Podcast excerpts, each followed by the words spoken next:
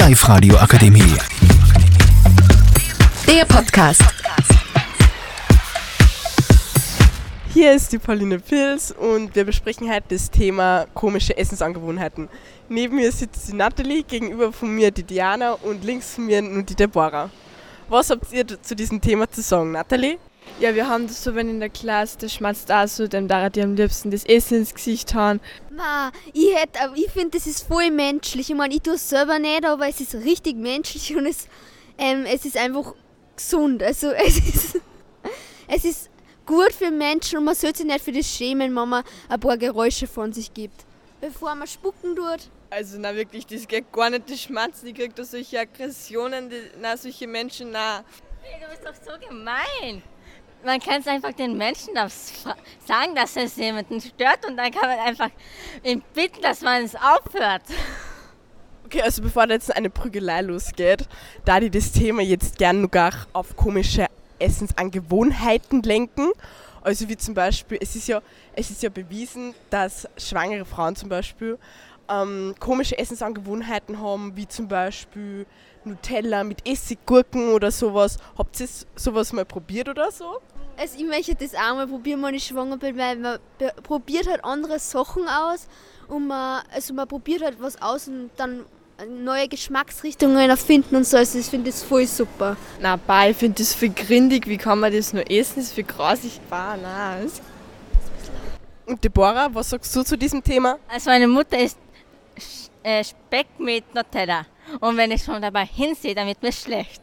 Also da hätten wir jetzt nur die Diana als ein Befürworter. Ja, ich finde das einfach super. Und Diana, jetzt haben wir alle gemeinsam noch eine Frage an dich. Wenn du so gern schmast und glaubst, dass das auch gesund ist für die Kinder und so, lernst du das dann deinen auch oder möchtest du, dass sie dann andere Tischmanieren haben wie du?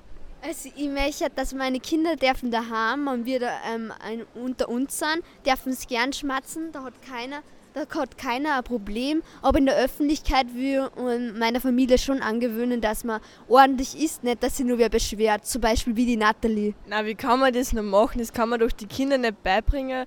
Das, na, das geht gar nicht. Und dass wir die Deborah nicht vergessen, was sagst du zu der Erziehung von der Diana? Jeder Mensch ist anders. Jeder möchte es so haben, der andere möchte es so haben.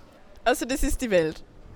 Habt ihr persönlich nur komische Angewohnheiten beim Essen oder schmecken euch Kombinationen von Essen, die so ähm, eigentlich nicht so üblich sind? Also ich esse zum Beispiel voll gern Wassermelone, ähm, Tomaten und Gurken mit Zucker, weil das schmeckt einfach so gut. Es schmeckt so nach tropisch und Früchte, aber trotzdem gut. Also ja. Ich muss immer pupsen. Während dem Essen und Sie sagen, dass Schmatzen kein guter Tischmanier ist. Ja, keine Ahnung, kann nichts dafür machen. Okay. Und Deborah, haben Sie irgendwelche Angewohnheiten? Na, eigentlich nicht. Papa hat mich so erzogen, wie ich jetzt bin, also ohne Schmerzen, nicht mit Fingern essen, äh, nicht reden und bla bla bla.